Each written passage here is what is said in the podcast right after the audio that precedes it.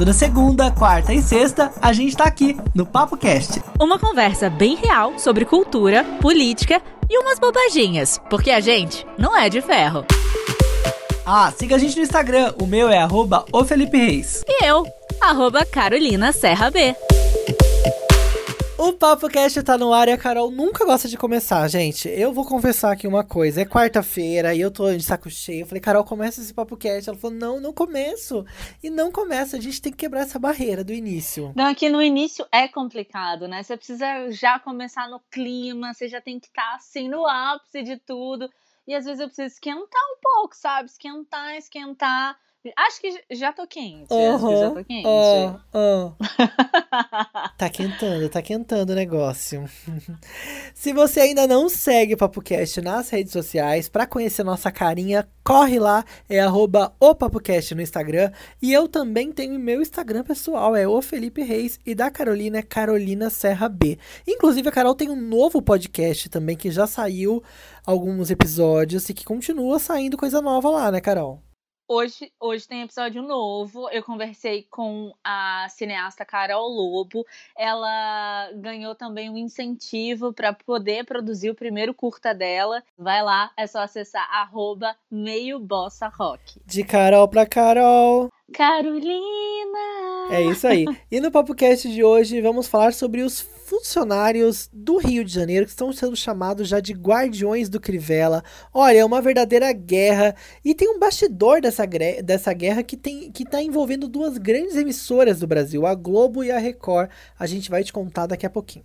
E já que eu gosto de falar sobre cinema, vou falar também porque um curador brasileiro de festivais de festivais de cinema, de festivais de curta, enfim. Ele está sendo acusado de abuso sexual por 16 mulheres. É, e tem também uma polêmica com a filha do cantor João Gilberto. Ela escancarou aí um, um escândalo na TV, foi tudo exposto. Ó, eu vou te contar daqui a pouco sobre essa polêmica. Tem a ver com grana. Ele faleceu há pouco mais de um ano, mas já tem polêmica envolvendo o nome dele aí depois desse falecimento. Isso e muito mais agora, né? Bora começar? Uhul!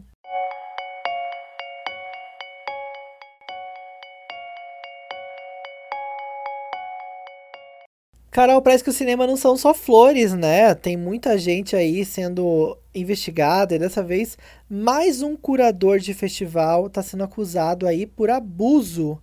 O negócio tá feio, né? Tá horrível, né?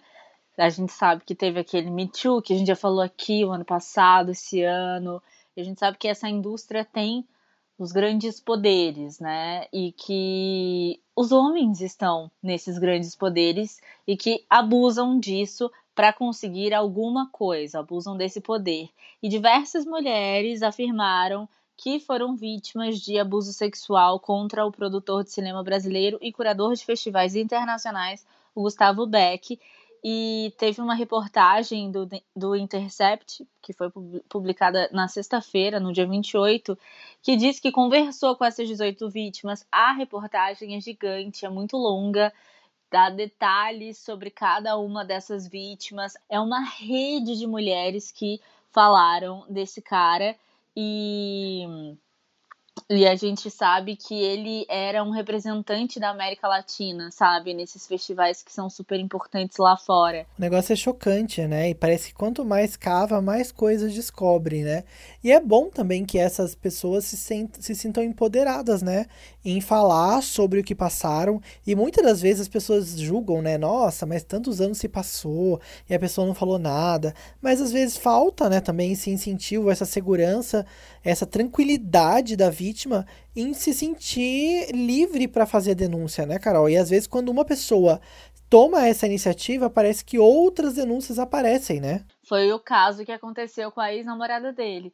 Ela fez um post, publicou e disse ainda o seguinte: olha, se alguém quiser comentar comigo, se alguém teve alguma experiência, não necessariamente com esse cara, mas com outro cara, pode vir falar comigo. E para surpresa dela, tinha muitas mulheres que estavam fazendo denúncias contra o próprio ex-namorado dela.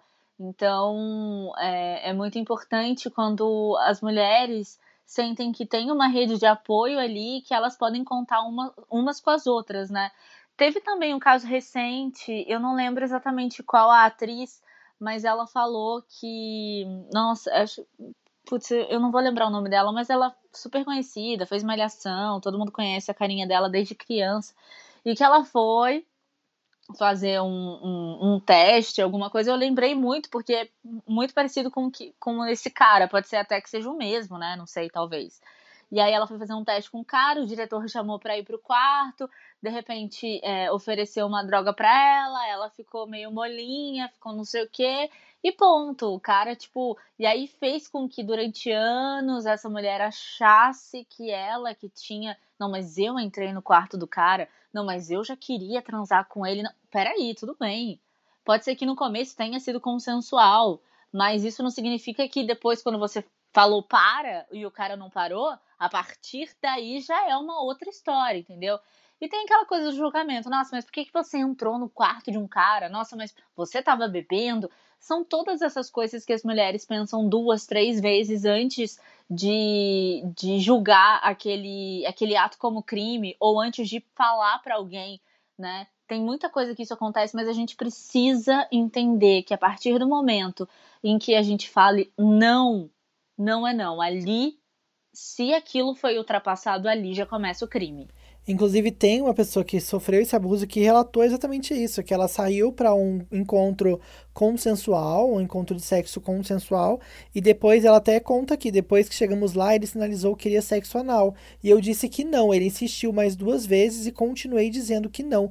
Na terceira, ele nem perguntou, foi muito rápido. Ou seja, é o que a Carol falou: às vezes a pessoa realmente estava interessada, mas chega um limite, né? Todo mundo tem o seu limite do seu corpo, dos seus interesses, e isso também se caracteriza abuso.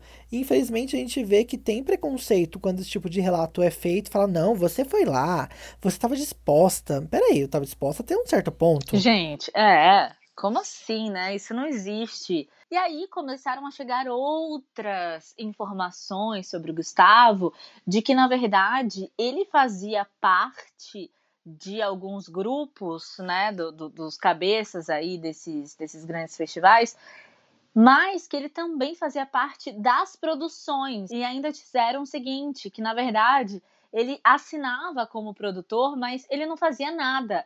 Era só uma ideia que ele jogava na pessoa, olha, você tem mais chance se eu for diretor, se eu for produtor do seu curta ou do seu longa, porque eu faço parte do corpo de jurados aqui desse tal festival. E aí todo mundo aceitava, né? Todo mundo queria ganhar e tal. Então achei isso péssimo também. Só mostra que o cara realmente é escrotaço em todos os sentidos. Carol, vamos falar agora de uma outra briga que tá rolando nos bastidores e que envolve uma briga de bastidores de TV que se envolveram com bastidores de política. Na verdade, tudo começou por conta de uma matéria que rolou na Globo nessa na noite dessa segunda-feira, que contou sobre um esquema político que está rolando lá no Rio de Janeiro e que começaram a chamar alguns funcionários aí da, do município de guardiões do Crivella. É uma loucura. Quando eu vi essa matéria, eu peguei pela metade, depois eu vi inteira, eu fiquei chocado. Pois é. E é o seguinte, você sabe que quando tem link ao vivo, quando tem reportagem, volta e meia, principalmente no Rio de Janeiro, que o estado da saúde é péssimo, é deplorável, obsoleto, entre tantos outros adjetivos, tem sempre uma passagem ali no hospital, ainda mais nesse tempo de coronavírus. E aí, sempre quando alguém ia começar a falar ao vivo, chegava um transeunte, alguém X que não fazia parte daquela reportagem, e começava a gritar: Globo lixo, isso aqui não, você está mentindo, principalmente quando nesses links os repórteres entrevistavam pessoas que tinham algum quiprocó com o hospital, que não tinham sido atendidas de maneira correta ou que estavam esperando há muito tempo. Eles contra-argumentavam essas pessoas, esses pacientes, dizendo que o, a prefeitura do Rio era maravilhosa, dizendo que aquele hospital atendia bem sim, e tiveram alguns casos em que eles ainda disseram que quando a Globo chegava, o hospital tinha que parar para fingir que não estava atendendo ninguém.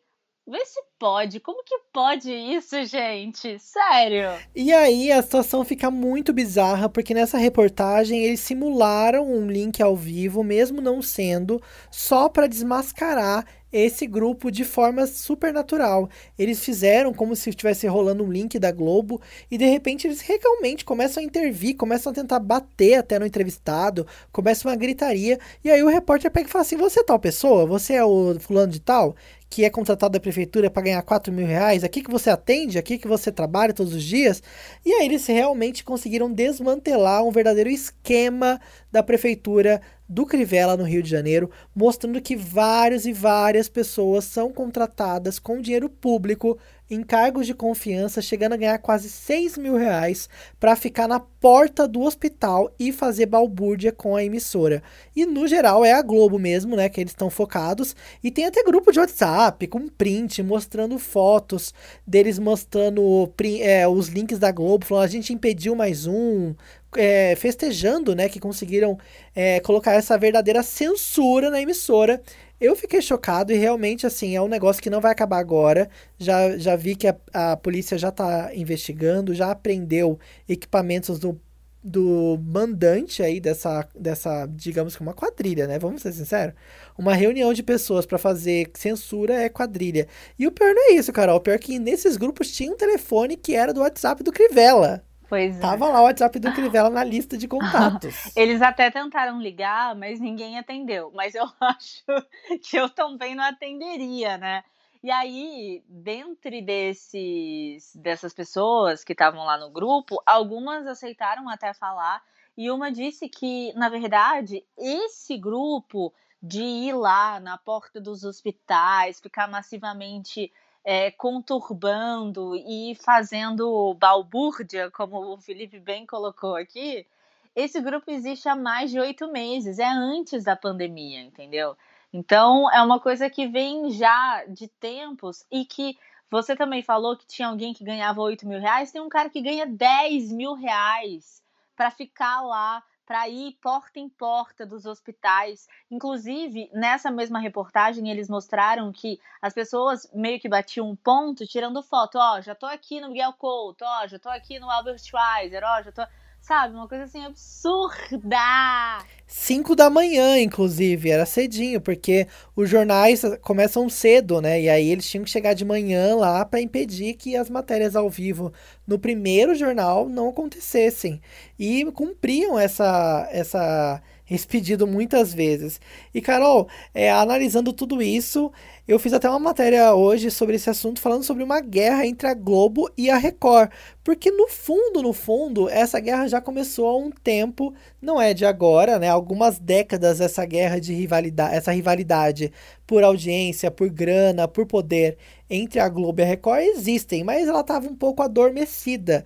Na semana passada, no, no comecinho da, no final da semana passada, o Domingo Espetacular, que é o principal jornal lá, né, revista eletrônica da Record, levantou uma acusação contra um dos executivos da Globo, que é o Dário Messer, que era um dos, do, dos executivos lá do canal da, do, do, canal Carioca, e ele circulava com pagamentos de doleiro de 50 a 300 mil dólares. E aí a, Glo a Globo recebeu esse ataque, né?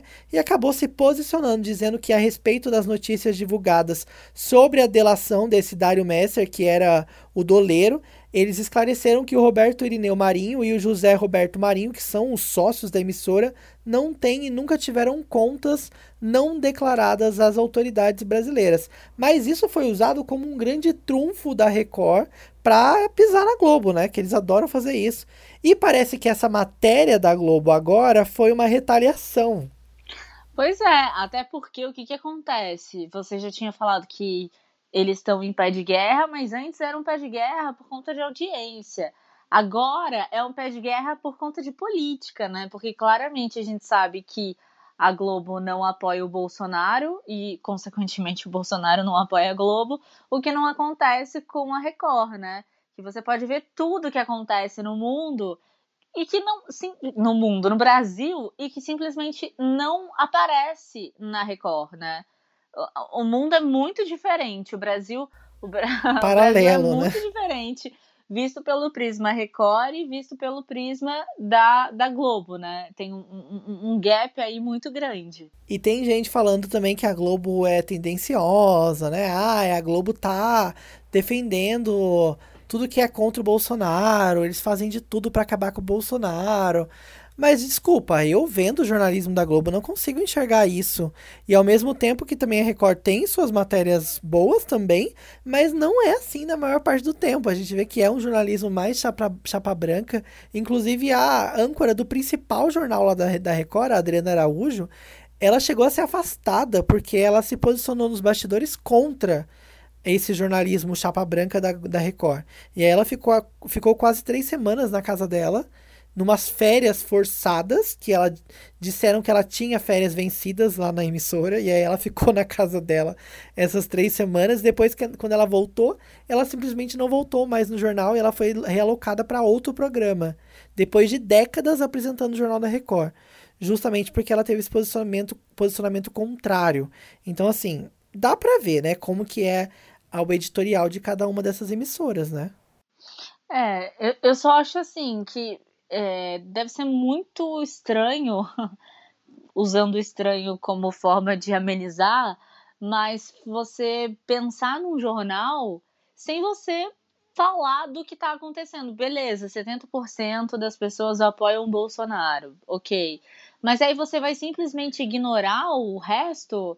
Você vai simplesmente ignorar vários fatos, várias coisas que estão acontecendo, né? Vai passar assim a régua simplesmente é muito estranho. Assim como a gente, assim, assim, a partir do momento em que a reportagem passa pela prisma de alguém, passa pela consciência de alguém, esse alguém tem bagagens, tem vivências. Então acredito que a forma de contar, o redator ali, ele ele vai tentar partir de alguma coisa, né?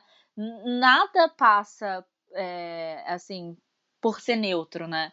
Eu acho que não existe jornalismo isento. Eu sempre disse isso, porque nenhuma pessoa é isenta. Não. Todo mundo tem uma carga cultural, uma carga afetiva, e não tem como você escrever algo sem colocar quem você é naquele texto. Sim, e... Tudo bem, o jornalismo, na sua essência, ele ouve todos os lados, Sim. ele conta a, no a notícia de forma imparcial. Mas quem está contando tem o seu, sua forma de fazer diálogo, né? Tem sua forma, até o que ela viveu, por exemplo, a pessoa é mais rica ou a pessoa mais pobre. Ela usa palavras mais ricas ou palavras que talvez a elite não entenda. Uhum. Ou você fala de uma forma diferente. É. Isso tudo é, é um, a sua pitadinha, né? E que parece que não é muita coisa, mas é, porque porque você escreveu essa, escolheu essa palavra ao invés dessa? Porque a ênfase é aqui e não lá. Então, cada um vai trazer a sua verdade implícita no texto. Isso é claro. Eu acho que o exercício é fazer com que isso seja tirado, ou em alguns casos, de alguém que possa dar mais opinião, seja reverberado, né? Vem à tona. Agora deve ser muito difícil você ignorar o que está acontecendo no país, né? Fazer esse jornalismo que a Record faz, eu acho que é bem difícil. Carol, agora ainda falando sobre celebridades, mas agora com uma pitadinha de fofoca. Você é muito fã do João Gilberto e quando eu vi essa notícia hoje, eu falei, gente, a cara da Carol, eu preciso levar isso pro Papo Cast. é, então, o João Gilberto, maravilhoso, né? É, pai da bossa nova, todo mundo sabe disso. O que que acontece? Ele morreu não tem muito tempo, né? Tem mais ou menos o quê? Um ano, um ano e meio por aí? Foi em junho de 2019. Faz um então, ano e um mês? Um ano e dois meses. Um ano e dois meses. E ele tem a filha dele, que é muito famosa, que é a Bebel Gilberto, e que sempre rolou uma treta, não só entre a Bebel, mas também entre a Bebel o irmão dela, né? Tinha uma treta ali de quem ia ficar com a herança ou não. Porque pensa, o João Gilberto, ele é considerado pai da bossa nova, então tem uma carga muito grande em cima dele, né? E ele ganhou também uma ação milionária, e eu não lembro com que. Você lembra? Eu não lembro exatamente com que gravadora e tal. Eu sei que ele tinha muito dinheiro para receber. Ele ficou um tempo sem pagar aluguel, sem pagar nada. Disseram que quando entraram na casa dele, ele, ele é casado pela segunda vez, mas eu não sei desde quando ele é casado. Mas ele estava vivendo assim em péssimas condições, Tanto é que um pouquinho antes dele morrer, ele que era super recluso, ele saiu com a mulher dele, que eu acho que é Maria, de alguma coisa que eu não me lembro agora. Ele saiu e ele tava tão magrinho, tão pequenininho, tão coisa, e as pessoas entraram em choque, porque há muito tempo não vi o João Gilberto e ele era envolto em mística, em problemas, em coisas loucas, né? Sempre muito recluso. E aí tem todo esse drama, né? Da casa estranha que ele vivia, dos filhos estranhos que ele tem. Eu acho que isso é meio coisa de mito. Então, e agora tem mais um capítulo dessa história. O Alessandro Lobianco, que é um jornalista que é colunista lá do, do programa A Tarde é Sua, da Sônia Abrão, contou com exclusividade que a família do João Gilberto, mais precisamente a sua esposa, né, a viúva Maria do Céu, vive num apartamento no Leblon, Carol, que custa nada, me nada menos do que 9 mil reais por mês entre aluguel e condomínio.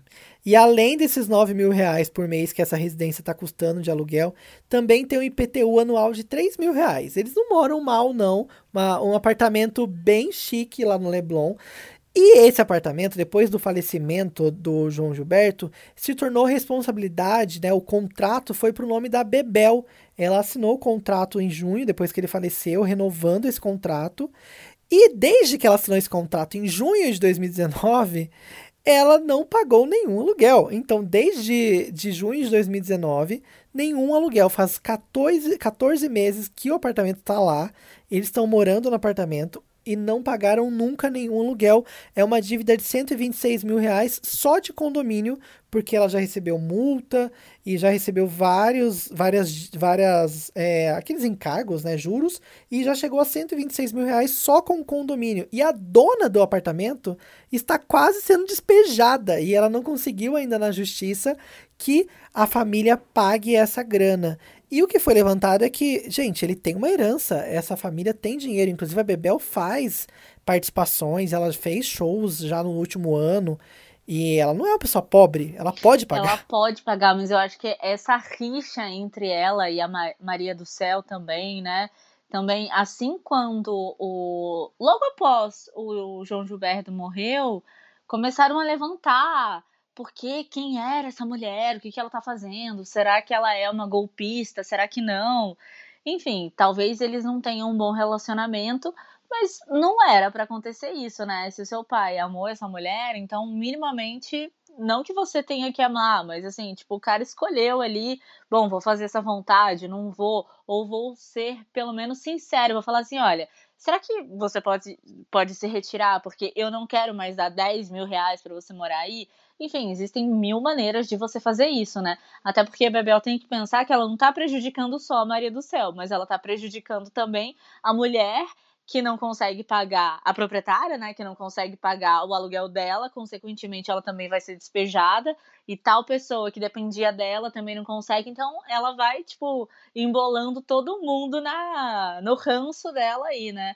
Agora, Felipe, é caramba, 9 mil reais por mês e ela simplesmente não pagou nenhuma. Pagou gente. nenhum. Não tem nenhum. como esquecer. Isso é muito né? engraçado. São 14 meses, não tem como você esquecer disso. E o mais bizarro é que, pelo que foi levantado, realmente tem um, um, um requinte de.